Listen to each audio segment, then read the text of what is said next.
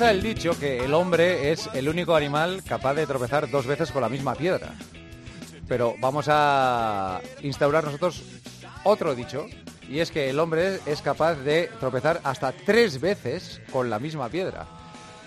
Kilómetro 42, hola Chema, ¿qué tal? Buenas noches. Buenas noches, Joseba. Te iba a decir, ¡Oh!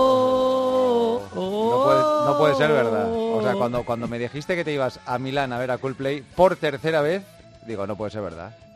Oye, si te invitan, tengo, tener amigos que te inviten a, a- a un concierto, poder ir a la zona VIP, poder estar cerca de... Tengo hasta la pulsera que no me la quito. Soy familiar y amigo de Coldplay, Joseba. familiar y amigo. Es que ya era lo que me faltaba, vamos. No hemos tenido lo bastante dice con bien uno. clarito. Joder. Y ha sido... ¿Fue ayer el concierto? El concierto fue ayer, ayer domingo, sí. Joder. ¿Y dónde fue? ¿Allí en Milán? En San Siro, bueno, ¿En San Siro? San Siro o Giuseppe Meazza. Sí, porque- según seas del Inter o, según de- sea- de- o del, o del Milán, sí, sí, sí. sí. Y, Y estaba a tope también, a tope. Eh, creo que eran 60.000 personas. sí. Eh, increíble. El show merece la pena. ¿Te guste o no Coldplay? Eh, yo creo que el, el- que el show alucina. Eh, verlo una vez está muy bien.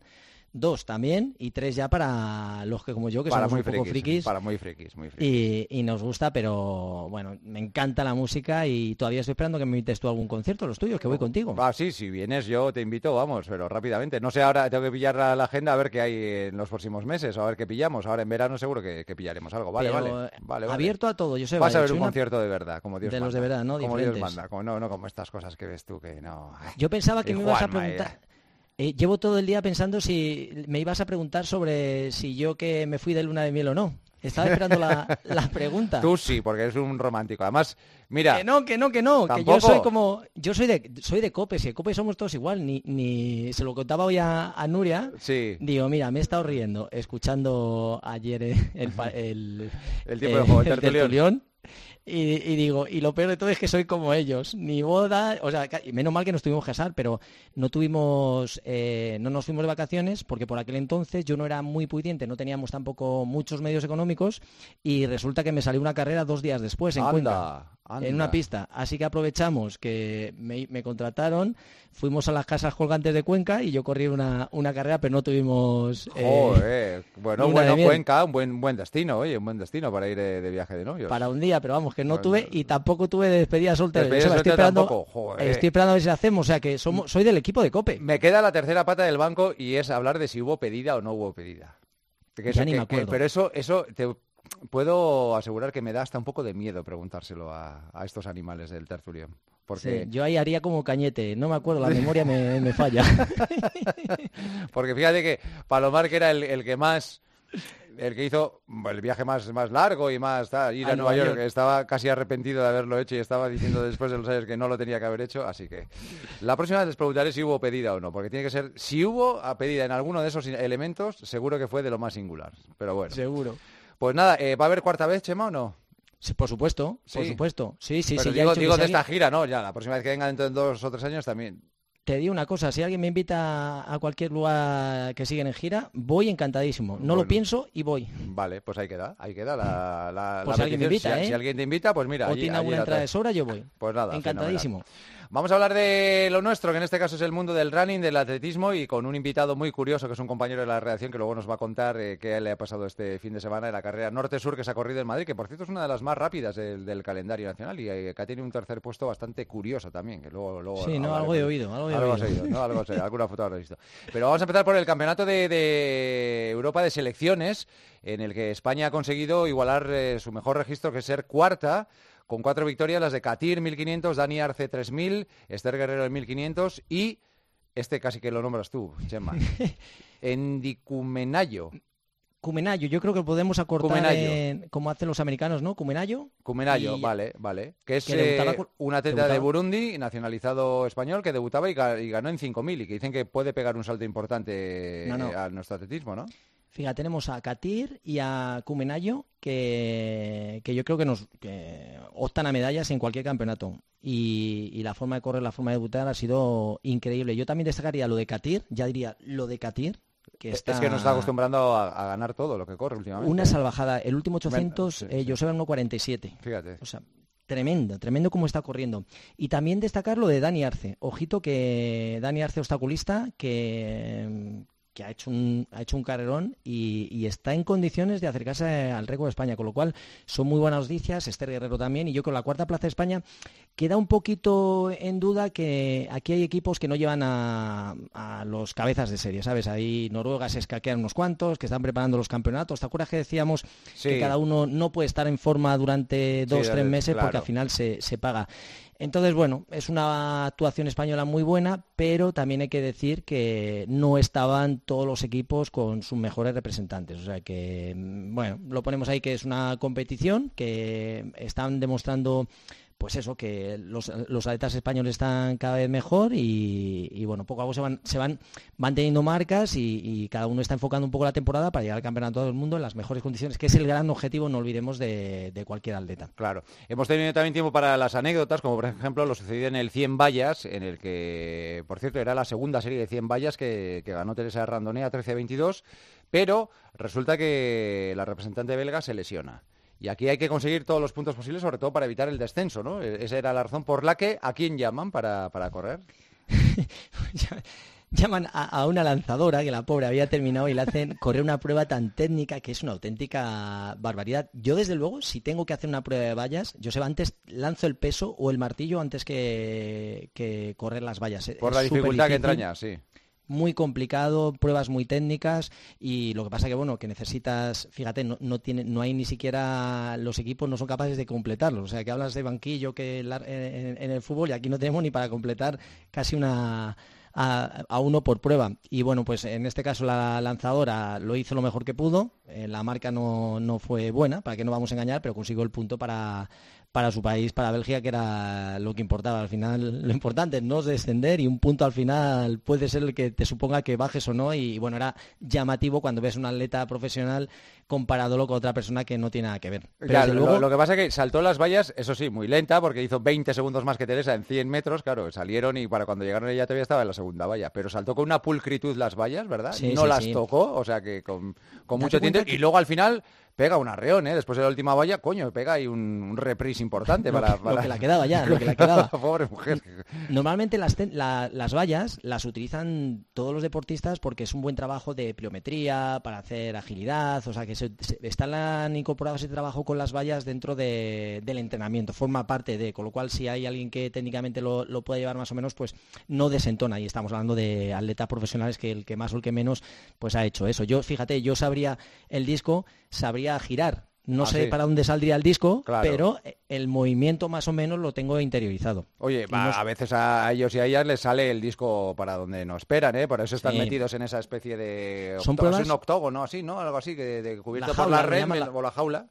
Jaula directamente. La, zona de la salida de... Pero complicado, ¿eh? Todas estas especialidades técnicas en atletismo son maravillosas porque simplemente eh, intentar tener, por ejemplo, un disco en tus manos o, ver lo que pesa 7 kilos y cuarto el martillo, ¿no? Y, cuando lo tienes eh, realmente y ves, ves la complejidad de todas las pruebas, ¿no? Y si hay alguien que no lo hace y por primera vez se pone a hacerlo, desde luego desentona, cuando menos desentona. Y si no, hace algún daño, algún problema que pueda causar por ahí. pues, sí, pues sí, que ya ha habido accidentes, ¿eh? Ese tipo, sobre todo con la jabalina, y así ha habido accidentes, accidentes graves, ¿eh? sí, sí, además de verdad, ¿eh? o sea que...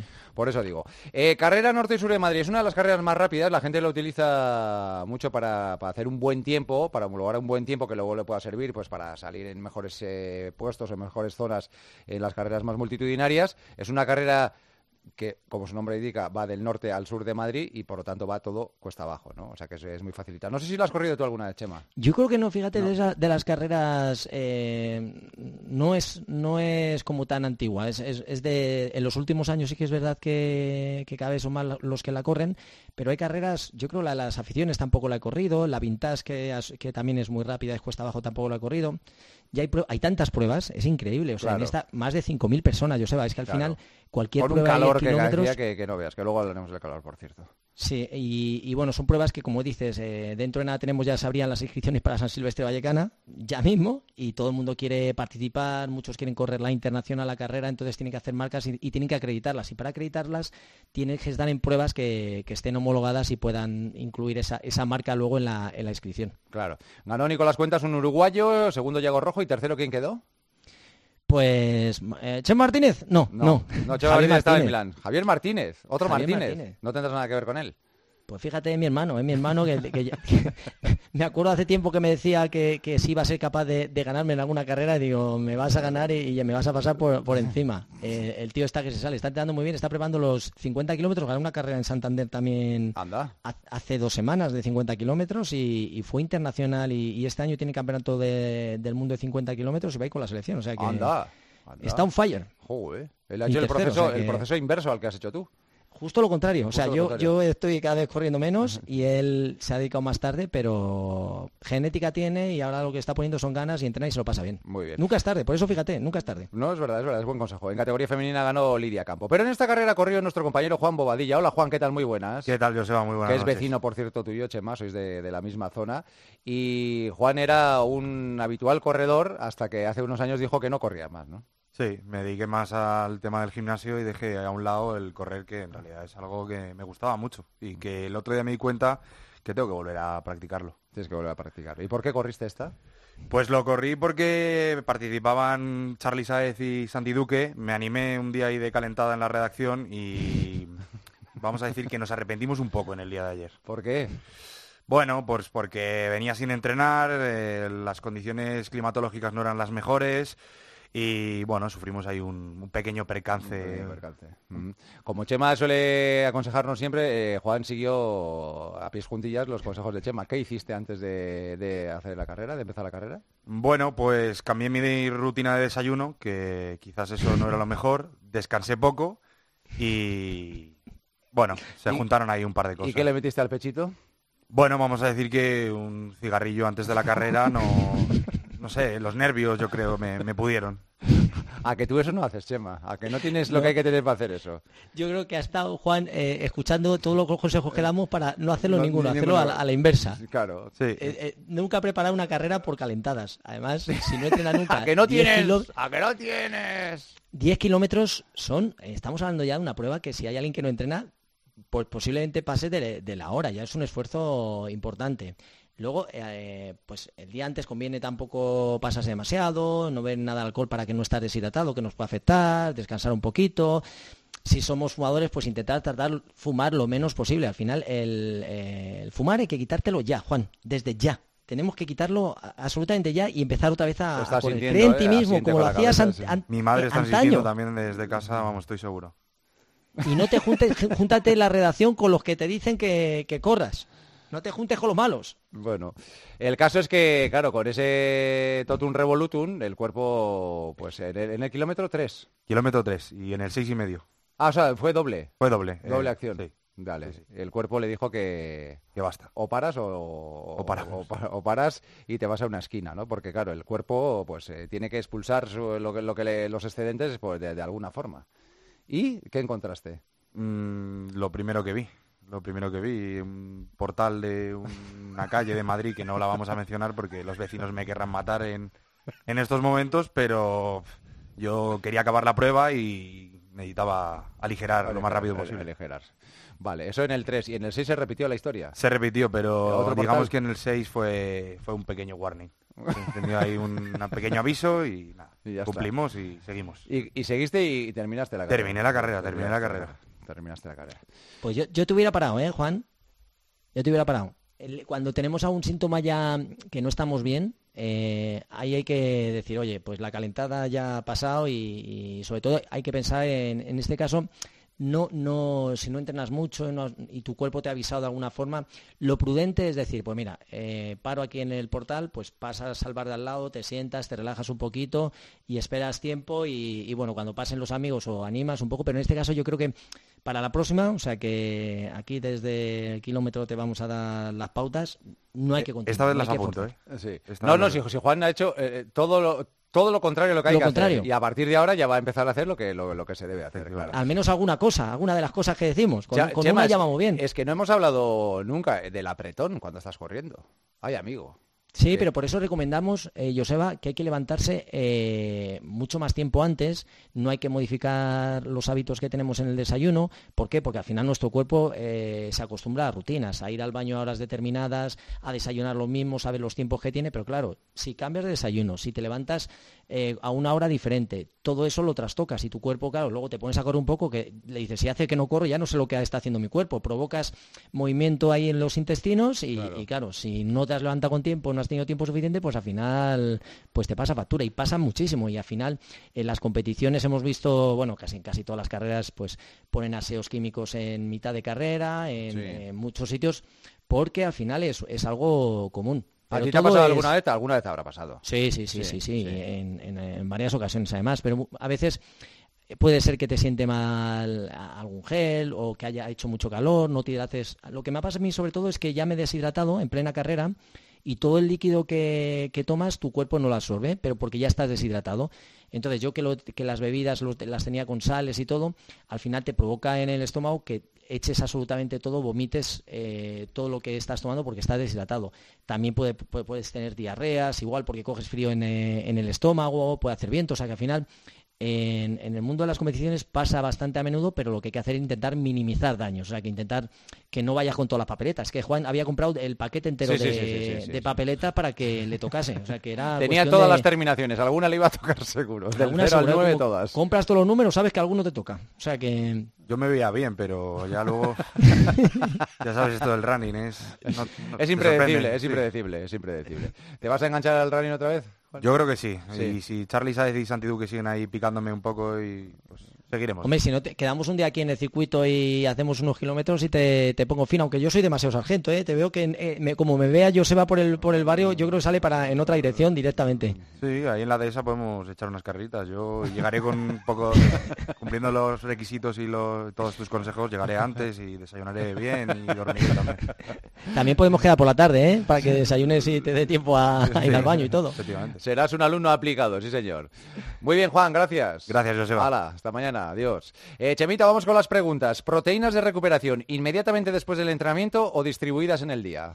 Fíjate, si son eh, aminoácidos, los aminoácidos ramificados se pueden tomar incluso durante el entreno. A mí me gusta tomar después al terminar e incluso luego por la noche me gusta tomar un, un batido de proteína porque las proteínas van directamente a los músculos y en el proceso recuperatorio son, son vitales. O sea que se pueden tomar durante, después y por la noche antes de acostarnos. Muy bien. ¿Siempre se pilla el muro compitiendo? Pues fíjate, que se lo digan a Juan. Ha pillado No, luego Juan lo murito pilló y es una prueba de 10 kilómetros. Si realmente te exiges y te exprimes al máximo, eh, siempre acabas pillando el muro. De alguna, de alguna forma o de otra, hay veces que es la muralla china y otras veces es un murito pequeñito.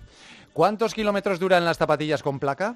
Buena pregunta. Hay veces que las zapatillas parecen que están nuevas y la placa está totalmente destrozada. Incluso hay veces que se rompe. Con lo cual, lo recomendable para mí entre 200 y 400 kilómetros ya estamos hablando de que están unas zapatillas ya amortizadas. O sea que entiendo que cuestan mucho dinero, que hay que eh, amortizarlas de alguna forma, pero intentar eh, no pasarse demasiado porque eh, son zapatillas muy maleables, se deforman mucho. Entonces, como las machaquemos demasiado, el que podamos propiciar tener alguna lesión puede venir acompañado de eso. O sea, que no exceder demasiado su uso porque están hechas para competir y como pasa en Fórmula 1, cuando buscas todas las máximas prestaciones, se deteriora todo un poquito antes. Así que no abusar en exceso y aunque la veamos que están nuevas, puede ser que la placa esté rota, que la- el material de la suela no vaya tan bien. Así que ojito con eso. Y por último, ¿es bueno tomar aminoácidos? Pues mira, es- los aminoácidos son proteínas también, lo que decimos sí. Sí es bueno tomarlos, ¿por qué? Porque si estamos entrenando y está el músculo dañado, la manera mejor de recuperarlos es eh, con aminoácidos, que lo podemos tomar durante, se pueden tomar incluso antes, después, y luego todas las proteínas que tomemos por la noche, como contestábamos antes, es eh, una manera de recuperar maravillosa, sobre todo cuando hay trabajo muscular previo. Perfecto. Chemita, un placer. El, eh, lunes hablaremos de tu cuarto concierto de Coldplay. Si Oye, vas el pues si fin de tengo que volver a ir a Milán, me voy, Joseba. Pues, si hay que hombre, irse otra sé, vez, me ya- voy. Ya sé, ya sé que sí. Un abrazo, Chema, gracias. Chao. Chao.